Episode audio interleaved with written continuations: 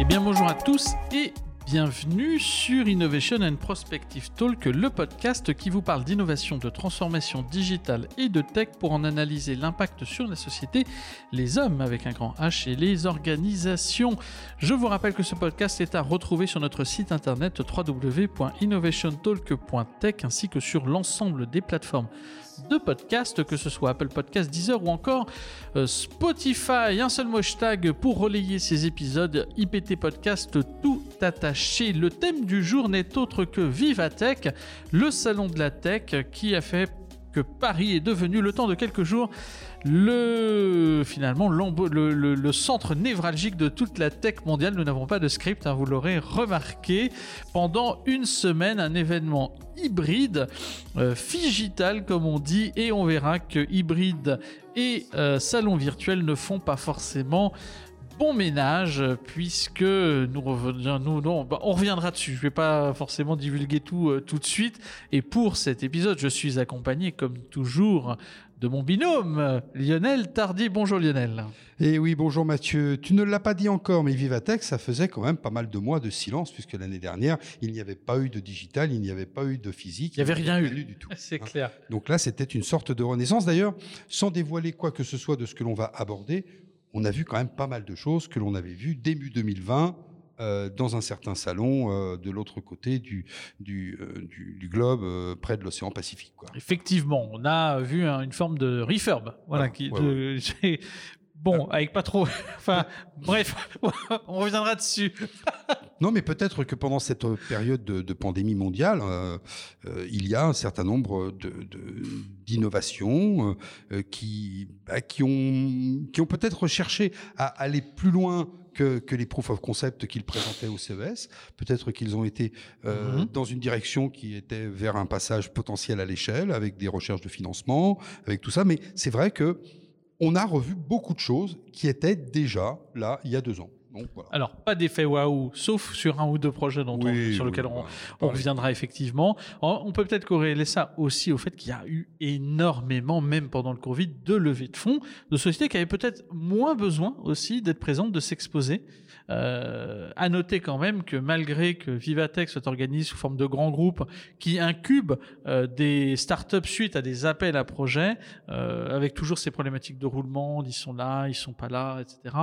Bon, il y avait quand même une pas mal de startups qui savaient pas forcément pourquoi elles étaient là et d'autres startups qui savaient pas forcément qui les hébergeait. C'était quand même à mourir de rire. Mais bon, bref, c'était quand même sympa de se retrouver le temps de quelques jours comme avant dans un salon relativement clairsemé. Oui, aéré. Hein. On peut dire ça. Voilà. Euh, le port du masque était obligatoire, mais de toute façon, je pense qu'il y avait pratiquement tout le temps, à part sur quelques, quelques stands, tout le temps les deux mètres de distance quasi réglementaire pour essayer de se protéger, sachant que dans le hall numéro un de la porte de Versailles, euh, le plafond est haut. Et on attendait donc beaucoup de guest stars, deux guest stars qui étaient attendus sur scène et que nous avons vus sur scène, mais en visio. Voilà, c'était sur scène de loin et enregistré. Super. Bon, alors vous l'aurez compris, en tout cas en ce qui me concerne, le digital pour les salons, c'est pas vraiment le top pour une seule et bonne raison, c'est que les startups qui sont présents, tous les acteurs qui sont présents, ils sont présents physiquement, ils sont pas forcément disponibles de manière virtuelle et puis quand ils sont disponibles de manière virtuelle, bah forcément ils sont pas sur le floor. Donc il y avait quand même un bouli-boula dans l'organisation euh, qui est inhérente à l'écosystème virtuel qui est créé et physique qui font que très clairement, ce n'est pas facile et un salon de la tech Quoi qu'on en dise, même si c'est tech, même si c'est digital, ça peut être lié online, mais ça doit avant tout se vivre physiquement. Tu as, tu as dit le mot-clé, c'est-à-dire relayer online. Moi, je trouve que ce qui a été fait, euh, que ce soit pour le South by Southwest, que ce soit pour le CES cette année, c'est-à-dire des plateformes online qui ont été mm. beaucoup dumpées, un peu stéroïdisées, avec beaucoup plus d'informations sur chaque exposant. C'est très intéressant et très intéressant pour nous, notamment, qui essayons de faire le tour rapidement et d'essayer de dégager un peu des axes qui peuvent être des, des lignes, des lignes, euh, des lignes majeures euh, d'innovation ou des signaux faibles d'innovation. Mais euh, le physique et la rencontre et la fameuse sérendipité, Oui, n'est-ce pas? Euh, Nous permet évidemment toujours d'être d'être surpris parce que au-delà des filtres informatiques que vous pouvez mettre en place sur une plateforme bien faite, euh, la rencontre, c'est parfois toujours la surprise. Et puis la rencontre, on engendre, on engendre une autre. Et, et le petit détail sur euh, la nouvelle, la nouvelle anode, cathode, de la nouvelle batterie de telle Mm. start-up parce qu'il pense qu'il va pouvoir la charger plus rapidement sans qu'elle chauffe, sans qu'elle se dégrade, sans qu'elle se vieillisse prématurément. Enfin bref, ça, peut être un peu plus intéressant que de simplement lire un descriptif qui est souvent de toute façon euh, très euh, pensé marketing. Oui, puis on, nous, enfin, puis on l'a bien vu sur le CES de, ce début d'année, c'est que les marques peuvent dire ce qu'elles veulent. À partir du moment où ils ont plusieurs mois pour se préparer, on voit qu'on est plus dans l'opération de communication, marketing euh, en général euh, que dans la véritable démonstration de ce que l'on sait faire. Quand euh, on, on peut euh, toucher, euh, discuter, échanger, confronter, même challenger ce qui nous est présenté en physique, bon bah online on prend ce qu'on nous donne et puis grosso modo on rentre chez nous. Donc on voit bien que l'esprit critique est amoindri quand on n'est pas forcément présent. En tout cas, c'est pour ça qu'on on prêche pour qu'il y ait une ouverture rapide sans numéro NIE pour partir aux États-Unis, en espérant qu'on puisse retourner à Vegas, l'IFA de Berlin de la rentrée Étant- étant déplacé, non pas annulé, reporté à 2022. Oui, oui, Non, on se moque de qui Mhm. Sérieusement. C'est comme l'Euro 2020, reporté en 2021. C'est ça. Mhm. Voilà. Donc euh, bon voilà. Alors sur bon. euh, Puis euh, il y avait quand même une. une- On pouvait pas passer plus d'une journée sur place. Vraiment. Enfin, le, le- je dirais que la personne lambda qui vient visiter, euh, c'est une journée sur place maximum. Alors. On pourra revenir sur le positionnement de, de qui visite réellement ce salon, mais en tout cas, il y a quand même euh, voilà, cette logique. euh, on a quand même besoin de plusieurs jours, même si c'était un salon beaucoup plus petit. Exactement. Et là, finalement, on se retrouve à essayer de sortir euh, des, des idées ou des perspectives ou des prospectives pertinentes, finalement, de communiqué de presse. qu'on a confronté à tout ce qu'on a pu voir. Mais c'est vraiment tout le sujet. En tout cas, on a vu quand même pas mal de projets. Oui. Euh, certains plus ou moins euh, innovants, c'est-à-dire plus ou moins disruptifs, plus ou moins prospect, enfin plus ou moins euh, futuristes, mais des choses qui étaient quand même intéressantes et sur lesquelles on aimerait revenir.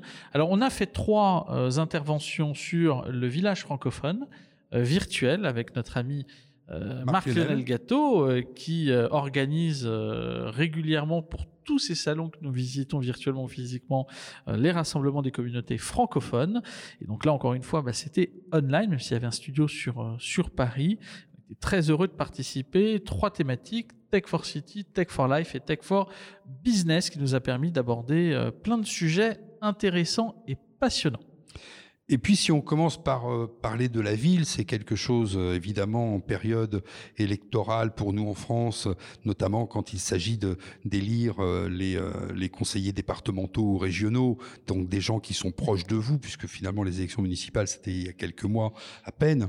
Eh bien, la ville, c'est là où vous êtes, c'est là où vous vivez, c'est là où vos enfants vont à l'école, c'est là où on va se restaurer, où on va s'amuser, puisque finalement, c'est là où tout se passe. Et c'est là où finalement tous les problèmes s'agrègent par cette, par cette métropolisation que les euh, démographes nous, nous annoncent comme étant euh, endémique euh, pour les prochaines années. Donc, bien sûr, l'innovation amène sa dose de projets, parfois un peu fous, parfois complètement surréalistes, mais derrière chaque projet qui semble surréaliste, il y a d'abord de la technologie, il y a de la technologie réutilisable à des fins probablement souvent beaucoup Bien plus sûr. sages, et il y a peut-être aussi de nouvelles façons de, euh, de, se, de se comporter dans cet euh, espace urbain qui est parfois, ou qui peut nous sembler parfois étriqué. Moi, je sais qu'il y a quelques années, j'avais été très surpris de savoir que Paris était dans les dix villes les plus denses du monde, alors que quand on est dans Paris, on n'a pas l'impression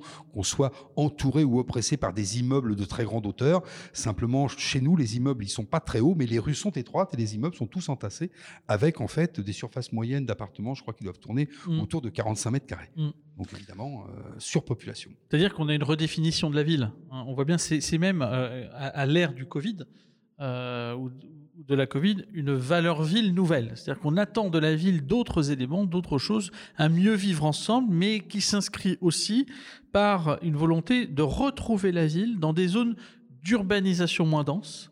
Et donc on va aller en région, dans des grandes villes de région, et comme la mobilité est présente, et que la mobilité va vite, et puis particulièrement grâce aux lignes TGV, on n'a pas encore Hyperloop, bah finalement, euh, la population se répartit, mais on veut quand même de la qualité de service, on veut quand même se déplacer, on veut quand même avoir accès à ces services. Et une des, un des éléments, c'est quand même la mobilité. Et on voit bien qu'aujourd'hui, euh, la mobilité est clé, particulièrement dans les cités. Alors, il y a un projet qui nous a beaucoup plu qui s'appelle euh, CAPS et qui est un prototype, euh, alors un prototype de voiture volante urbaine. Bon, mais euh, à revenir, c'est plutôt une capsule volante urbaine. Il faut, il faut imaginer ça comme une sorte de suppositoire, hein, parce qu'on est debout. très bien trouvé. Hein. on, est, debout. à l'intérieur et c'est une capsule qui s'envole directement dans les airs. Et c'est une capsule autonome volante pour une mobilité urbaine réinventée. Alors, on, dit oui, c'est de la science-fiction parce que là, il y, a un premier vol qui va arriver, alors qui a déjà été effectué, a priori fin 2020. Euh, c'est un monoplace 100% électrique, euh, discret, et ça j'aimerais bien le voir voler pour voir la discrétion des, des hélices. Et pour ceux qui ont peur, il y a effectivement un parachute. Il n'en demeure pas moins. Est-ce que l'intérêt, c'est de voir voler euh, ces capsules ou plutôt de travailler sur des projets de recherche qui sont inhérents à ce projet global mais qui nous permettent de travailler euh, la gestion de flotte autonome, euh, enfin de drones flotte de drones autonomes, la capacité finalement euh, de d'avoir euh, une personne debout et l'aspect sécuritaire qui va aller avec, euh, de gérer de la propulsion totalement hybride en fonction des différents éléments. Ouais, il y a plein de work packages qui sont très certainement intéressants qui composent ce projet. Donc, faut pas s'arrêter au projet que l'on voit. Euh, faut aussi essayer de creuser pour savoir quels sont les axes de recherche à l'intérieur de ce type de projet qui permettent aujourd'hui de parler de CAPS comme d'un tout, alors qu'en réalité, c'est plutôt les sous-projets qui vont ensuite être intégrés par euh, leur achat de CAPS par telle société. En fait, c'est plutôt les sous-jacents qui vont aller chercher. C'est toujours un peu intéressant de savoir quelles sont les technologies, qui sont les technologies sous-jacentes qui irriguent un projet et qui euh, permettent à ce projet de nous euh, ébahir, alors que finalement, on est d'accord, je l'ai dit toujours, hein, les commandes électriques ont été inventées dans les avions dans les années 60 pour euh, piloter le Concorde, et puis elles ont hérité évidemment de tout ça dans les générations d'Airbus. Dans la mobilité, il y a une autre société qui s'appelle Mila, M-I-2-L-A, qui présentait une voiture de transport collectif autonome. Alors on est dans, bien sûr, l'urbanisation, on n'est pas au cœur de la ville. Euh, c'est une sorte de, de, véhicule qui est entre le, le, taxi et le petit bus. Et c'est pour une mobilité plutôt qu'une mobilité suburbaine, périurbaine, voire rurale. Vous le pilotez, vous le commandez avec votre smartphone. Il ne suit pas un trajet euh, régulier, il ne suit pas une ligne comme une ligne euh, officielle de, bus ou de ligne responsive comme on avait vu mm. avec CityMapper. Il vient vous chercher, il vous dépose à l'endroit où vous souhaitez. Commande directe, vous allez directement à votre destination et ça a été évidemment testé. Alors là où se trouve euh, la, société Mila, le, projet s'appelle POD, POD. Donc il se trouve à Vélizy, mais ça a été aussi testé à Aix-en-Provence et à Nice. Actuellement, il y a toujours un technicien à l'intérieur pour voir si tout se passe bien. Mais sinon, la production de ce, de, de, ce, de ce taxi, on va l'appeler, hein, de ce robot taxi pratiquement, puisque étant équipé de lidar, étant capable de détecter toute présence sur à peu près un rayon de plus de 300 mètres, il est capable, il a fait la preuve déjà, sur les tests nombreux, il a fait la preuve qu'il pouvait se, se, déplacer et vous emmener à peu près dans n'importe quelle situation dans le cadre de la ville ou du périurbain, là où euh, on, aura besoin de de se déplacer, probablement davantage dans une voiture ou dans un véhicule, on va dire, fermé, que simplement en trottinette, en vélo, parce que, encore une fois, il y a des intempéries, on peut avoir besoin de porter quelque chose de lourd, etc. Donc voilà, ça, on n'est pas encore dans la réalité parce que les autorisations euh, doivent évidemment être mises euh, en, œuvre pour pouvoir supprimer ce, le technicien et laisser se déployer à l'échelle, comme tu aimes dire, ce type de projet. Mais on voit bien que dans ce domaine-là, du de cette mobilité urbaine.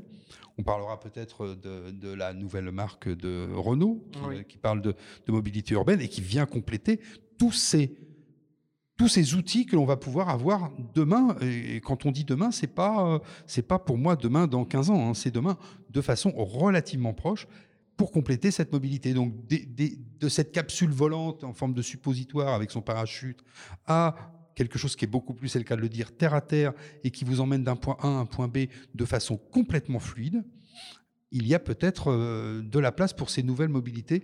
On fera peut-être un clin d'œil d'ailleurs à, nos amis de la RATP euh, là-dessus. Mais Renault, c'est pas mal ce qu'ils font. Ben, Renault, effectivement, hein, ils ont fait leur révolution, donc leur euh, Renault Lution, voilà comment ils l'ont appelé. Et c'est en fait une nouvelle marque. On voit bien cette cette euh, volonté euh, des constructeurs automobiles euh, de, devenir des acteurs du service, enfin, de la location, du temps, de la mise à disposition de données à terme, de devenir des, plateformes d'intermédiation entre différents services.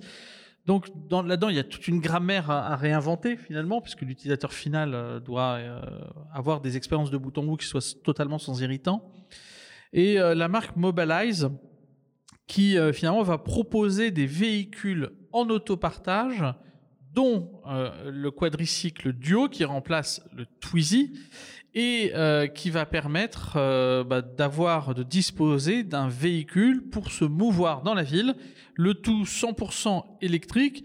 alors sur le Twizy, il y a naturellement pas de clé, donc échange de batterie, donc c'est le même modèle que City Scoot. Euh, c'est-à-dire, il y a le gars qui arrive, clac, clac, qui change la batterie, puis il repart. Alors attention, il va être reconditionné deux fois. Et après son deuxième reconditionnement, il sera recyclable à 95%. Donc, euh, alors la notion de green, on va y revenir parce que c'est ah. un des sujets de, de fond, effectivement. Donc ça, c'est important de le souligner, c'est-à-dire qu'ils sont, ils sont euh, green by default hein, en ce qui concerne leur leur approche. Il y aura bien entendu une citadine, une berline. Enfin bref, on voit bien qu'il y a même un utilitaire, si euh, je ne me trompe pas, qui s'appelle le Hippo, et euh, le tout 100% euh, électrique. Donc on est dans une vision, non pas du à proprement parler du futur de la mobilité. Euh, Autolib était présent, Cityscoot est déjà présent. Euh, bon, on a quand même globalement une, une vraie euh, tendance à considérer euh, que tout comme euh, Rolls-Royce sur les moteurs d'avion ne vend pas des moteurs mais vend du temps de, de, de, voyage possible ou, ou, ou d'utilisabilité, les marques comme Renault se positionnent très clairement comme des acteurs de la mobilité sur les nouvelles mobilités en lieu et place de vendre tout simplement des véhicules. Et quand on parle de mobilité, euh, notamment responsive, multimodale, euh, bout en bout, avec toute la complexité d'avoir euh, des plateformes qui agrègent tous ces nouveaux services que nous utilisons, naturellement, on peut dire bonjour à la RATP. Et oui, on peut leur dire bonjour parce que finalement, le jour où nous enregistrons ces quelques, ces quelques observations, euh, eh bien, euh, c'est à peine il y a une semaine que la RATP a fait migrer son application RATP en une application qui maintenant s'appelle Bonjour RATP et qui justement se dirige, grâce euh, au rachat notamment que le service RATP Smart System a fait sur le gestionnaire de cartes MAPI qui est quand même utilisé par, qui est la troisième application hein, de cartographie utilisée par les Français, eh bien, ils ont l'ambition, alors c'est déjà le cas, hein, mais ils ont l'ambition de faire monter en fonctionnalité cette application Bonjour RATP pour être votre application de déplacement multimodal. C'est-à-dire que du point A au point B. Alors, j'ai pas encore tout analysé, mais euh, il manque peut-être ce que vous allez y faire au point B.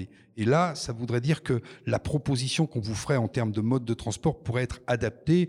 Hein. soit vous allez euh, place, euh, je sais pas, de l'hôtel de ville pour aller au BHV acheter des trucs un peu gros, soit vous y allez pour aller au théâtre. Et vous n'avez peut-être pas besoin du même mode de transport pour vous déplacer pour un, spectacle ou pour vous déplacer pour aller acheter des nouveaux stores ou des nouveaux je ne sais quoi pour votre pour votre maison. Mais en tout cas, L'idée qui est sous-jacente, c'est proposer d'un point A à un point B dans son intégralité différents modes et surtout être en capacité de les réserver en un clic. C'est-à-dire que demain, vous partez de votre euh, proche ou plus lointaine banlieue pour rejoindre un centre urbain qui sera de toute façon de plus en plus interdit aux véhicules bruyants, euh, personnels, qui prennent beaucoup de surface au sol, etc. Exemple, la voiture et vous vous direz, ben voilà, je pars de ce point-là, de toute façon, je ne peux pas faire autrement que de partir en voiture, mais vous allez trouver un espace de parking, que ce soit en sous-sol ou en voirie, vous allez à partir de ce moment-là prendre un euh, moyen de transport public, ça peut être le bus, ça peut être le métro, ça peut être n'importe quoi, mais vous allez finir votre trajet avec un vélo, une trottinette, et revenir éventuellement avec un chauffeur de VTC. Bref, tout ça en une seule application. Ça me fait penser à une application que j'avais beaucoup aimée il y a quelques années, qui nous promettait de nous, de nous donner exactement toutes les étapes qu'il fallait prendre pour aller de Rome à Rio, parce que cette application s'appelle et s'appelle toujours Rome to Rio. Vous pouvez la trouver sur tous les stores de qualité et vous partez de votre point d'habitation et vous lui demandez d'aller dans le, sud du désert algérien. Et eh bien, elle vous y emmène en vous disant, bah là, il faudra prendre l'avion, le bus, le chameau et, la ligne 13 pour partir de chez vous. C'est clair. En fait, maintenant, tu peux prendre même la ligne 14, puisque les deux, pour désenclaver, euh, effectivement, il y a euh, cette, euh, cette ligne qui a été prolongée. On ne peut pas ne pas parler de la tendance de fond qui est quand même sur Vivatech, d'une tendance autour de la durabilité, euh, qui s'inscrit un peu comme un élément transverse. Alors ça se matérialise par quelques projets, bien sûr, mais en tout cas, on voit bien que la durabilité est quelque chose de, clé. Le fait de penser euh, euh, économie circulaire, le fait de penser empreinte carbone, d'avoir des aliments qui viennent peut-être de moins loin pouvoir aussi cultiver dans des situations euh, extrêmes euh, ou des environnements extrêmes.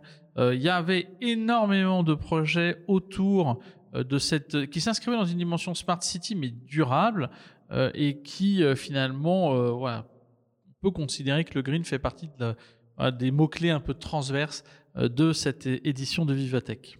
Bah, c'est-à-dire que la, ville, la ville grossit justement parce qu'il y a des moyens de transport qui, peut, qui peuvent, voilà, autant pour moi, qui peuvent lui amener en plein cœur tout ce dont elle a besoin pour survivre, c'est-à-dire à commencer par la nourriture.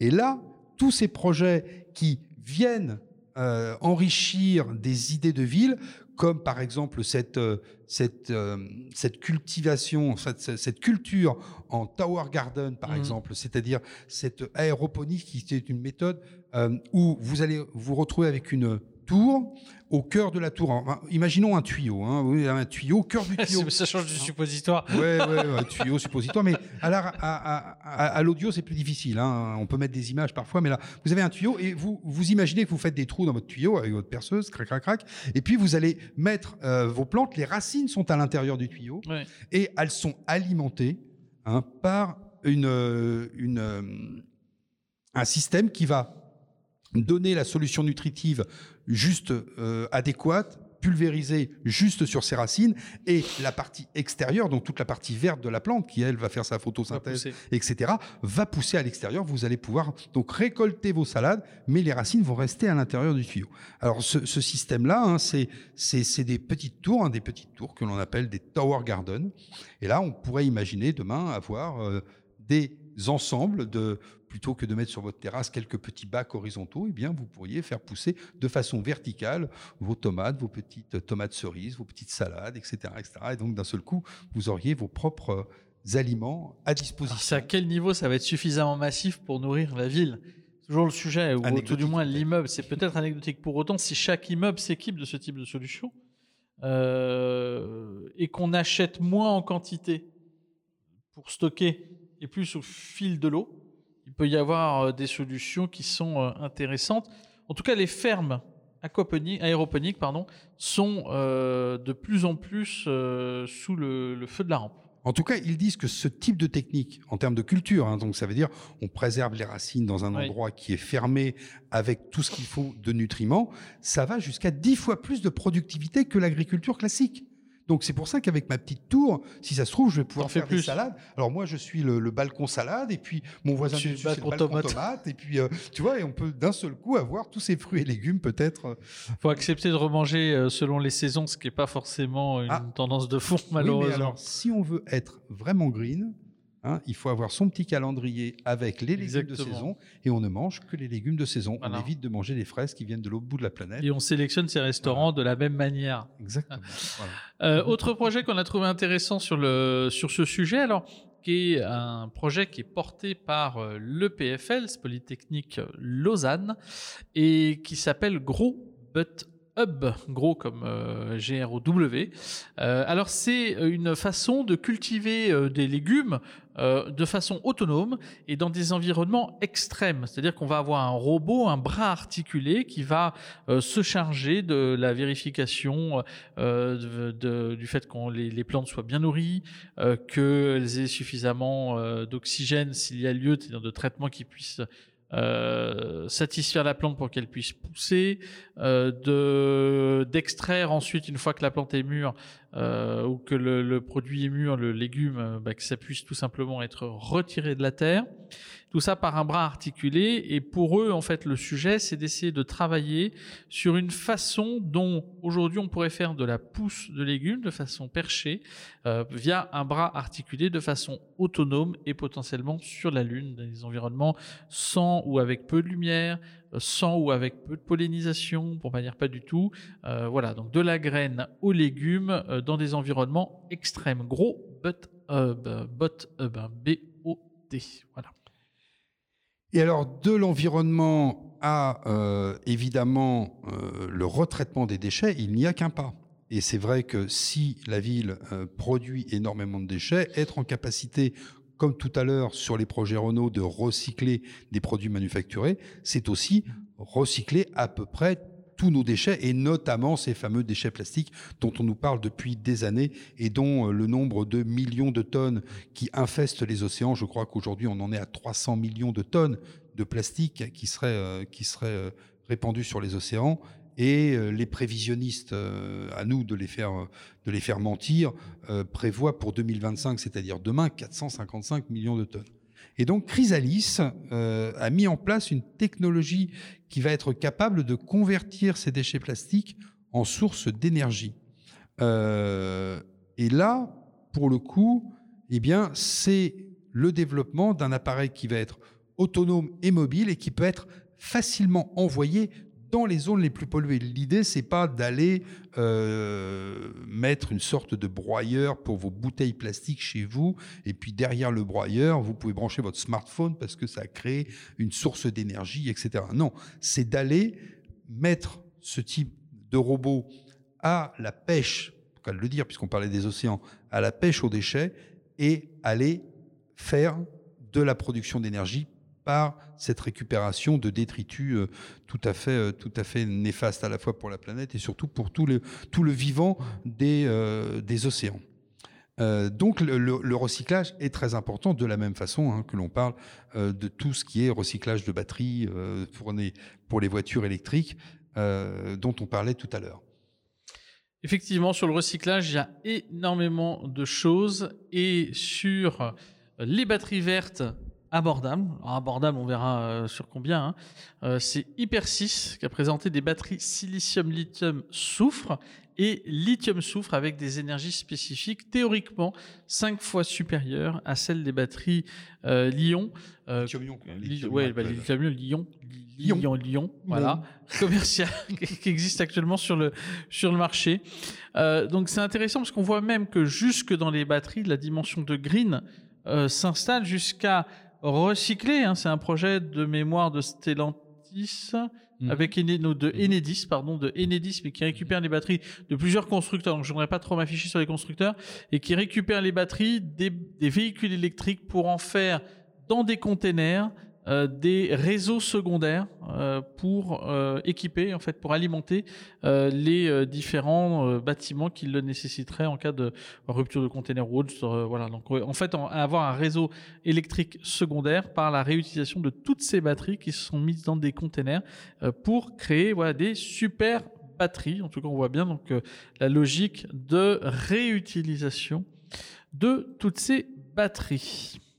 Et ces batteries qui nous servent à stocker de l'électricité et de l'électricité qui nous sert éventuellement à motoriser des véhicules. Mais depuis des années et de plus en plus, on nous parle de l'hydrogène. Nous-mêmes avons fait, nous avons succombé à cette mode et avons fait un numéro euh, épisode spécial sur l'hydrogène.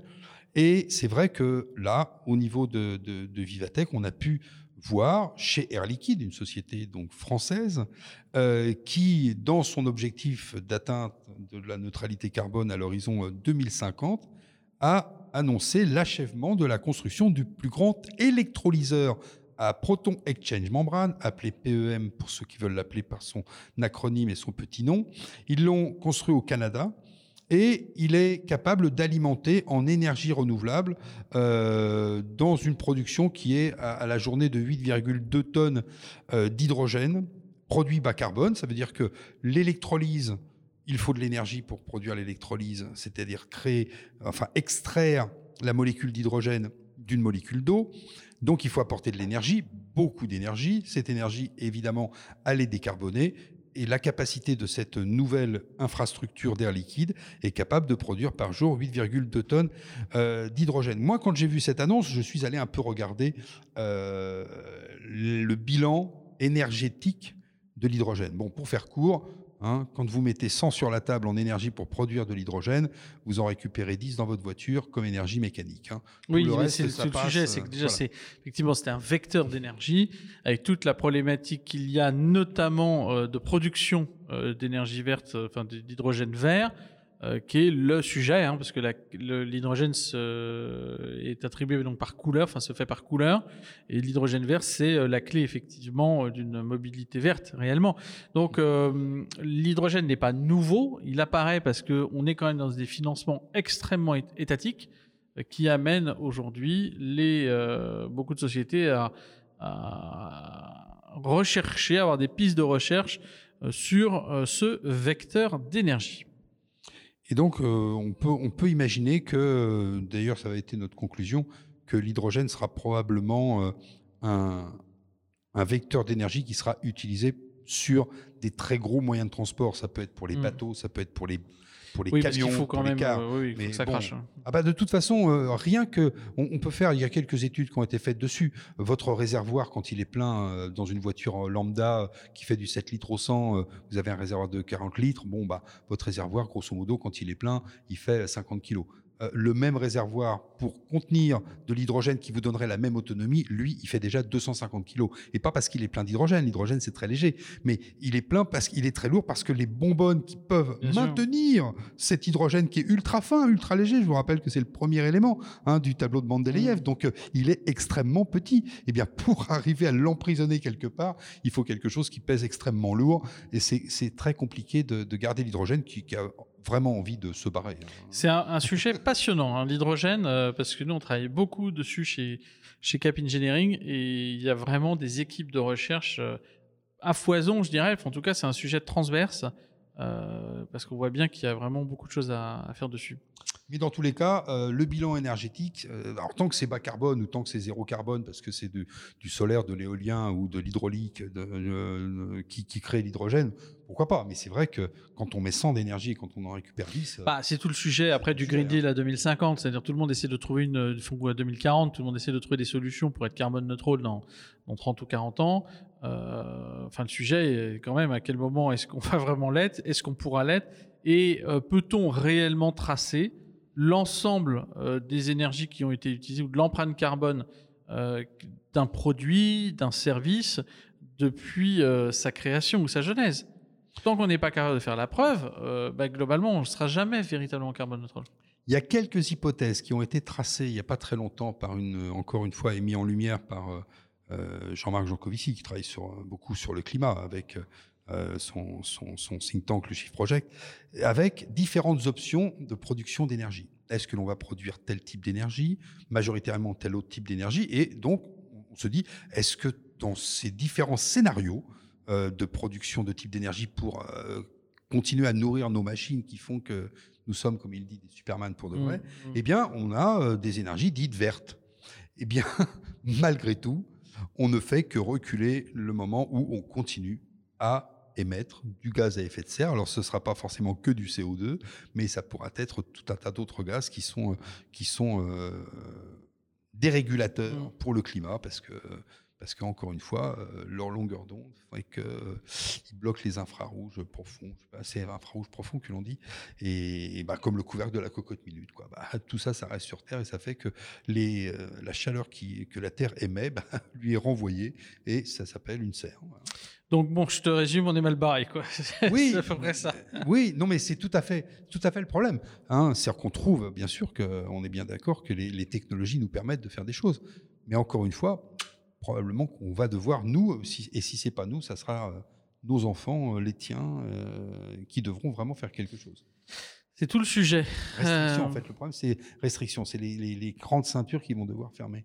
Bon, alors en tout cas, sur les data centers, hein, il y a des initiatives. Hein, c'est Bioinformatique qui a fait, qui a montré ce, ce projet, qui propose de, de, cultiver finalement ses propres données dans le cloud, mais le cloud d'un ficus, voilà. Végétal. végétal. C'est-à-dire qu'en fait, l'intérêt de ce projet qui a été euh, donc présenté par Bioinformatique, hein, je le rappelle, euh, permet de stocker des données euh, informatiques. Alors ils se sont arrêtés sur des données texte et des petites photos. Hein. Ils sont pas non plus trop poussés dans le code génétique des plantes, plutôt que dans des data centers qu'ils considèrent comme énergivores. Donc c'est une offre, enfin, un projet de recherche hein, plutôt qui qui vient en voilà en opposition totale au data center. Alors qui offre cette méthode plusieurs avantages, notamment celui d'être compact, euh, puisque l'ADN des, finalement, euh, des, plantes est très dense, et au lieu de stocker des informations euh, sur deux valeurs, donc 0 ou 1, hein, le grand classique, le principe est d'utiliser les quatre bases azotées qui composent l'ADN et qui sont notées donc A, T, C ou G. Hein, les experts se reconnaîtront. Et le but de cette technologie, c'est bien entendu d'optimiser euh, l'ensemble euh, du processus de stockage et donc de l'opérationnel, enfin des coopérationnels qui sont liés au stockage et notamment aussi à l'énergie. Voilà, et donc c'est l'idée de rapprocher euh, le high-tech du vivant. Alors par contre, bon, sur la lecture des données, hein, ce qu'il dit, c'est que ça nécessite encore quelques manipulations en laboratoire. Donc il y a un petit sous-sail, effectivement. Donc il travaille sur une méthode d'accès plus facile, et on les en remercie, parce que je me vois mal commencer à, à disséquer l'ADN d'une plante pour avoir accès à mes photos. Mais en tout cas, c'est une, une piste qu'on a trouvée intéressante, qui s'appelle bioinformatique, et ils ont fait, ils ont fait sensation. Oui, c'est intéressant parce que tu sais, quand on parle de, monnaie, on parle de, euh, on parle de, data center, on parle de consommation électrique, on parle de bitcoin qui consomme, etc. Et puis on finit par parler de monnaie. Et pourquoi on paye pas en courgettes Parce que les courgettes, c'est périssable. Voilà. À un moment, et là, je veux dire, je veux bien qu'on stocke des données dans des, dans des éléments euh, vivants. vivants, mais ça reste périssable. Alors bon, euh, on, parlera peut-être d'un truc, mais si on reste dans le monde de la donnée, hein, il y a DataFarm qui présentait donc sur sur Vivatech des data centers qui fonctionnaient à l'énergie verte. Donc là, on met pas les données dans le verre, c'est-à-dire dans les plantes, mais on essaie de d'utiliser de, de l'énergie verte. Alors, on rappellera quand même au passage, puisque quand on nous dit que l'internet mmh. fait qu'on consomme de plus en plus d'énergie, je crois que depuis 2015 les serveurs de Google, qui, a comme, qui ont quand même probablement beaucoup grossi depuis 2015, ne consomment pas plus d'énergie qu'en 2015 grâce à la gestion pertinente des données stockées euh, et la gestion de, euh, du Green IT. Qui est un vrai sujet aussi, un vrai sujet de travail. Mais la manière dont on code influe, enfin, induit une, une, utilisation de ressources plus ou moins fortes et donc euh, bah de, de, de coûts opérationnel euh, quant au provisioning des ressources que l'on utilise dans le cloud. Donc naturellement, le fait de coder euh, orienté Green IT, euh, de coder green finalement, permet de moins utiliser de ressources, donc d'optimiser ses investissements, ses coûts opérationnels de structure, d'architecture IT. Donc naturellement, on optimise les ressources qui sont aussi celles qui sont celles des data centers. Donc voilà, c'est un siècle virtuel. Il faudrait avoir une approche green aujourd'hui dans le code, quoi qu'il en soit. Exactement. Et donc, pour en finir avec DataFarm, eux, ce qu'ils proposent, c'est d'implanter des centres de données, donc des data centers, euh, en région, et de proposer une alimentation en énergie sécurisée locale, circulaire, neutre en carbone, en fait, une énergie qui est produite par les agriculteurs, qui vont méthaniser, donc des agriculteurs méthaniseurs, et cette énergie, bah, finalement, elle est directement issue des biogaz, euh, sous, enfin des déchets, hein, euh, sous forme de biogaz produit par ces mêmes agriculteurs. Voilà, c'est assez intéressant. Ça s'appelle Data Farm. Alors il y avait un autre projet aussi qui est très utilisé ou plutôt utilisable notamment sur la défense qui s'appelle la Windbox, toujours dans cette énergie verte pour les bâtiments. On voit bien que la gestion intelligente des bâtiments, euh, l'aspect résilience euh, qu'on peut avoir aussi dans les, dans les bâtiments, de réutiliser euh, toutes les énergies. La Windbox, c'est une boîte qu'on va pouvoir, c'est un gros module, un caisson avec un gros cylindre à l'intérieur qui va jouer le rôle euh, finalement d'une éolienne cylindrique et qui va permettre sur les toitures par le vent d'entraîner cette turbine et de générer euh, finalement euh, de l'énergie. Alors on estime aujourd'hui que finalement ça peut produire environ 600 kWh, 600 kWh par an. globalement, de quoi recharger 900 trottinettes électriques, donc on peut imaginer qu'on peut recharger quand même pas mal de choses. Attention, euh, ils mixent, ils mixent l'éolien avec, le, solaire, hein. effectivement. Avec donc ils arrivent en puissance installée à quasiment un, euh, 2000 et quelques kilowatts. Donc, je crois que c'est 1500 en tout cas, et quelques. Mais les, les, trottinettes, on, les recharge. Bah oui, ça c'est. Mais bon, c'était pour illustrer l'exemple. mais ce qui est intéressant, c'est qu'en fait, on a euh, tout mis bout à bout de nombreuses solutions qui permettent finalement de se passer d'une grosse partie de l'énergie qu'on utilisait classiquement. Donc, dans la ça permet de compenser aussi très certainement, au bout d'un moment aussi, les énergies qui peuvent être utilisées. En tout cas, voilà, il y a, plein de, sujets qui, tournaient sur euh, les bâtiments intelligents, sur l'aspect résilient, sur l'aspect euh, une tech au service de la planète, hein, ce vaste marronnier du CES notamment hein, depuis plusieurs années. En tout cas, ça, tourne beaucoup sur, euh, sur cette dimension.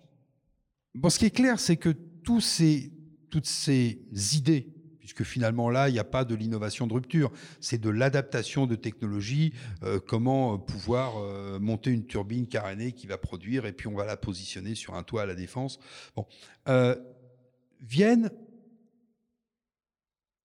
nourrir ce qui pourrait demain s'agréger pour faire en fait un ensemble cohérent de ressources énergétiques, certaines étant intermittentes, d'autres étant pilotables. Et c'est un petit peu comme ceux qui utilisent des voitures hybrides depuis que Toyota a sorti sa Prius il y a au moins une quinzaine d'années, c'est-à-dire dans un certain nombre de situations. Exemple, bouchon, etc. Eh bien, je suis sur l'électrique, je ne fais pas de bruit, je pollue pas, je n'émets pas de particules fines, etc. Mais puisque tu parlais de la défense, ça peut être une nouvelle ère dans la collaboration.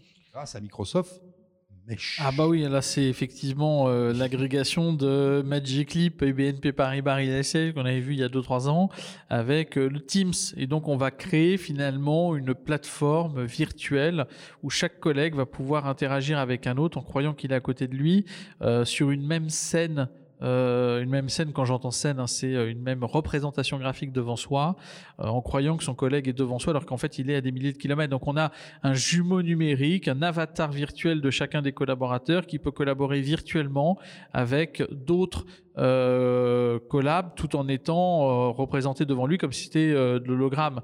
Donc ce qui est intéressant, bon aujourd'hui la contrainte de, Mesh c'est que c'est l'utilisation encore une fois des casques de réalité augmentée qui sont lourds, qui sont compliqués à, à, à, porter, mais on a finalement une forme de réalité mixte qui, qui s'impose à nous dans toutes les collaborations qu'on est en train de, de vivre euh, à cause du Covid hein, principalement, euh, mais qui permet de recréer une forme d'humanisation dans le virtuel qui est intéressante aussi et qui euh, finalement aujourd'hui posons-nous la question est-ce qu'on a besoin tous les jours d'échanger physiquement avec ses collègues? La réponse est non.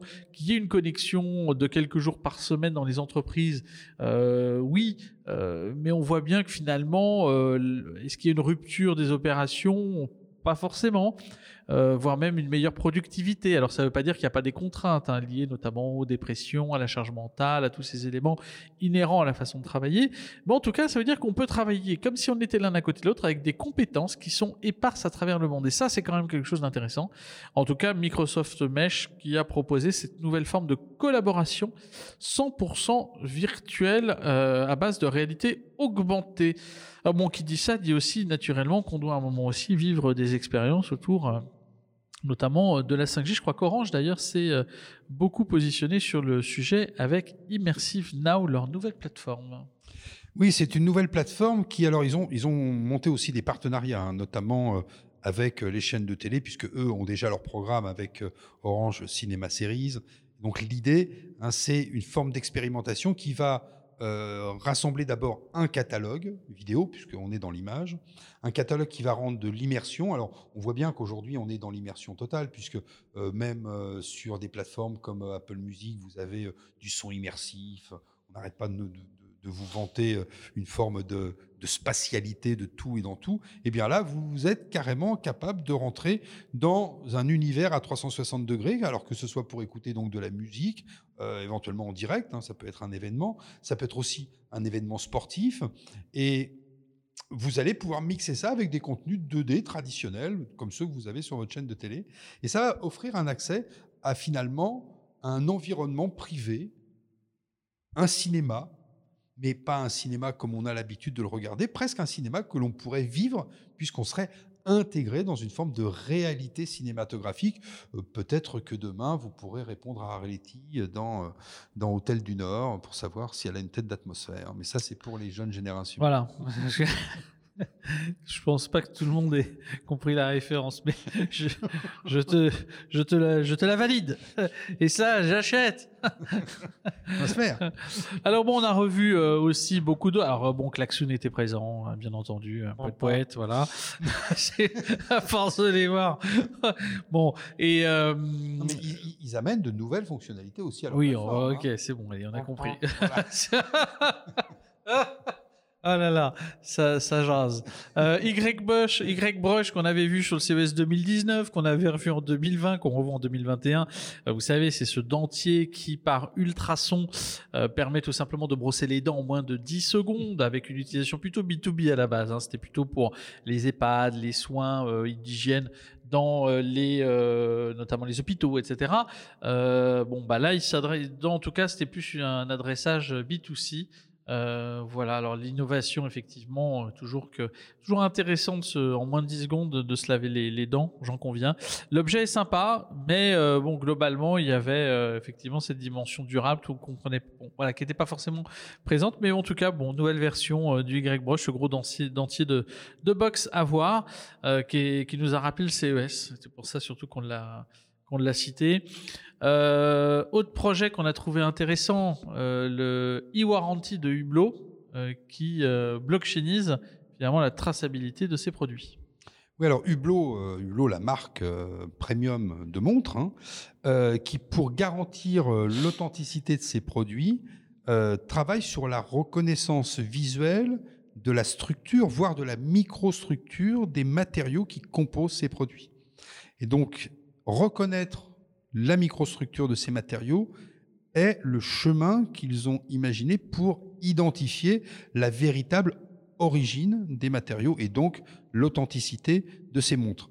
Cette reconnaissance, comme vient de le dire Mathieu, est stockée dans la blockchain, alors une blockchain qui s'appelle Aura, A-U-R-A.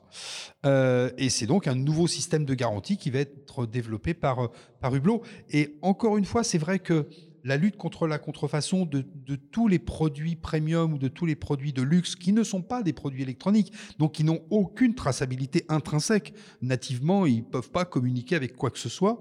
Euh, et puis on va quand même pas continuer mettre des puces sur des polos Lacoste ou je ne sais quoi.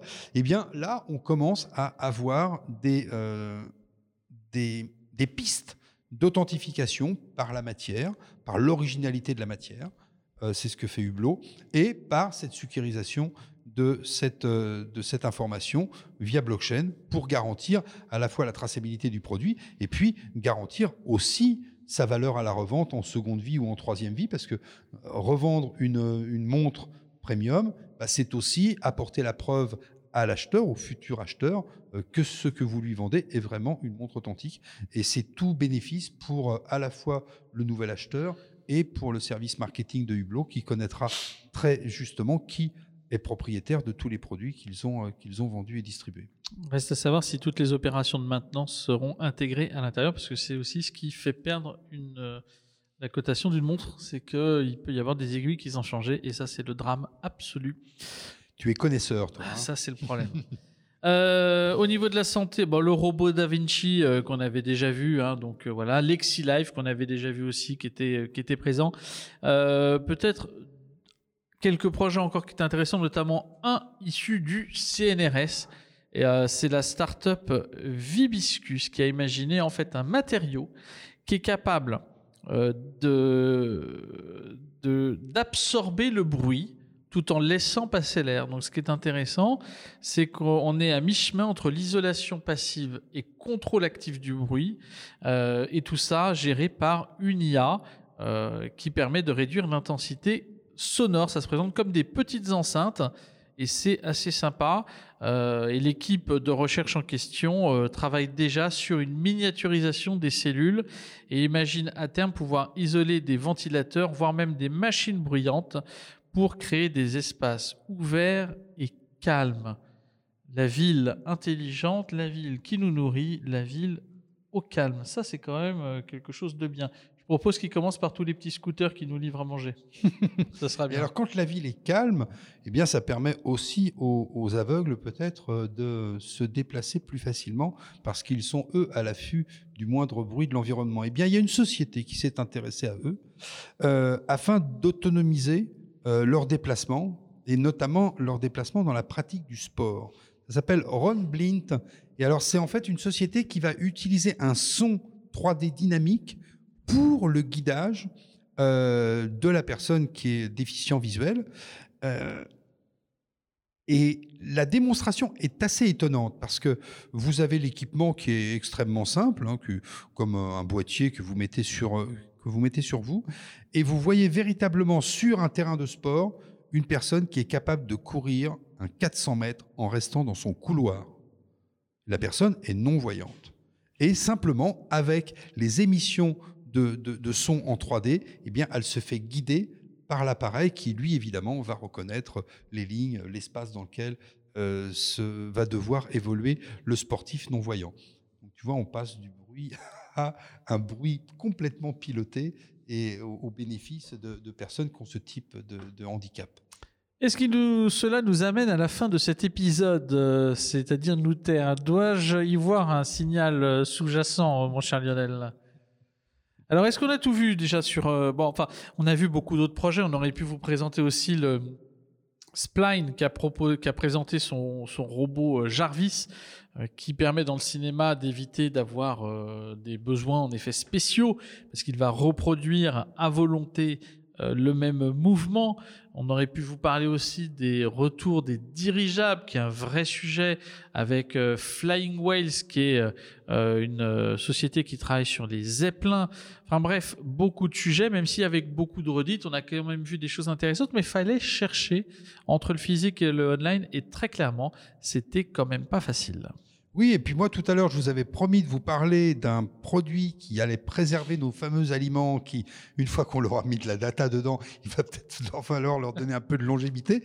Eh bien, c'est une société qui s'appelle Protem et qui, évidemment, ne travaille pas sur la longévité de, quelques fruits et légumes qui seraient truffés de data, mais qui travaille sur l'enrobage des comestibles euh, pour leur donner une durabilité importante. Donc c'est une solution d'enrobage alimentaire, comme tous les films alimentaires que l'on utilise au quotidien, et qui va permettre, en, exploitant des, mécanismes de défense naturelle contre les agressions biologiques, eh bien, va permettre de protéger avec plus de durabilité vos fruits et légumes, par exemple. Donc, cet emballage va, prolonger la durée de vie eh de ce que vous mettez dans votre frigo. Voilà. Et, de cela, ça c'est leur promesse, pendant plusieurs semaines. À voir entre la présentation et la réalité. Mais Voilà. ça, en tout cas, il y a beaucoup de, beaucoup de projets. Vous l'aurez compris, une euh, édition euh, euh, singulière euh, de Vivatech qui a été quand même euh, aussi l'opportunité de recentrer. Euh, voilà, de faire de Paris la place de la tech mondiale le temps de quelques jours, puisque c'est le premier salon qui a véritablement rouvert ses portes avant le Mobile World Congress, hein, qui s'est tenu une semaine après, mais pendant le 3 aussi, hein, de, le 3 de Los Angeles, euh, autour euh, de l'entertainment sur lequel nous essaierons de revenir également parce que les deux salons se sont tenus en même temps. Voilà, donc des voilà, en tout cas, c'était une semaine quand même encore assez dense euh, à creuser, à chercher du contenu, à rencontrer virtuellement pas mal d'acteurs. Euh, voilà, mais on espère que tout se passera au mieux à partir de la rentrée, en espérant que le variant Delta ne nous euh, embête pas plus. On vous invite, on vous invite quand même à vous vacciner. Arrêtez de nous faire les troublions du genre, euh, ouais, mais je sais pas ce qu'il y a dedans. Allez vous faire vacciner, qu'on en finisse. Euh, de manière à ce qu'il puisse y avoir euh, des traitements plus light que les vaccins, mais qu'on puisse retourner, euh, j'irais flinguer notre empreinte carbone à l'étranger, en tout cas qu'on puisse revivre. Vaccinez-vous. C'était un des prérequis pour être présent sur Vivatech, euh, ou alors avec les tests PCR. Mais bon, poussons pour qu'il soit payant, comme ça on n'en parlera plus. Exactement. Exactement. voilà. Euh, merci à tous de nous avoir suivis. Euh, on vous rappelle euh, que ce podcast est disponible sur notre site internet www.innovationtalk.tech ainsi que sur l'ensemble des plateformes de podcast, que ce soit Apple Podcast, Deezer ou encore Spotify. Un seul hashtag IPT Podcast pour partager la bonne parole. La prochaine fois, on vous parlera, on ne sait pas encore de quoi. Euh, mais bientôt. Mais bientôt, parce que effectivement, euh, l'année a été dense, a été dure, comme vous vous en doutez.